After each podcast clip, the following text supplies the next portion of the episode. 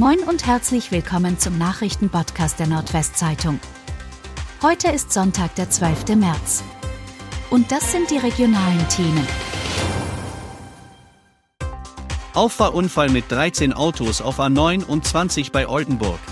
Zu einem Auffahrunfall mit 13 beteiligten Fahrzeugen ist es am Samstag auf der A29 in Höhe des Autobahnkreuzes Oldenburg Nord bekommen. Ein 48-Jähriger fuhr in Richtung Osnabrück, wollte einem Stau ausweichen und fuhr gegen die Mittelschutzplanke, wie die Polizei mitteilte. Nachfolgende Verkehrsteilnehmer fuhren auf oder wichen aus, an 13 Fahrzeugen entstand ein Sachschaden. Sieben Insassen wurden leicht verletzt in Kliniken gebracht. Die A29 war in Richtung Osnabrück stundenlang gesperrt. VfB Oldenburg verliert auch Derby bei VfL Osnabrück. Der VfB Oldenburg hat Spiel 1 nach der Freistellung von Dario Fossi verloren und ist auf den letzten Tabellenplatz abgerutscht.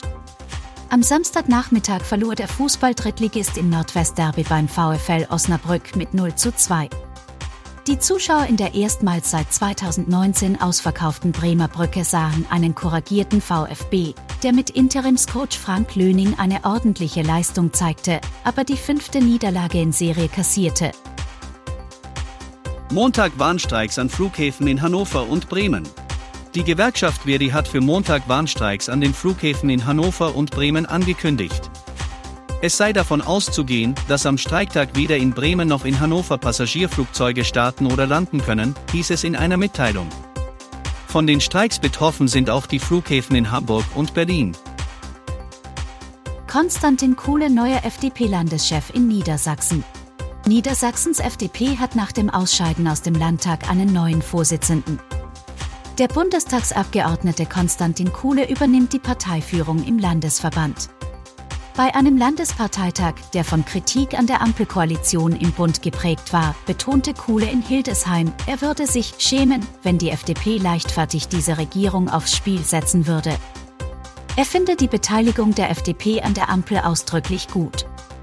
Der 34-Jährige erhielt im ersten Wahlgang 182 von 289 Stimmen. 63 Prozent. Tarifabschluss bei der Deutschen Post. Die Deutsche Post und die Gewerkschaft Verdi haben sich auf einen neuen Tarifvertrag für die 160.000 Beschäftigten des Logistikkonzerns geeinigt. Dies teilten die Tarifparteien mit. Alle Beschäftigten erhalten demnach ab dem 1. April monatlich 340 Euro mehr im Monat. Dies bedeutet laut Post eine durchschnittliche Lohnerhöhung um 11,5 Prozent. Hinzu kommt eine Sonderzahlung von insgesamt 3000 Euro über 15 Monate. Die Laufzeit des neuen Tarifvertrags beträgt insgesamt 24 Monate. Und das waren die regionalen Themen des Tages. this morning.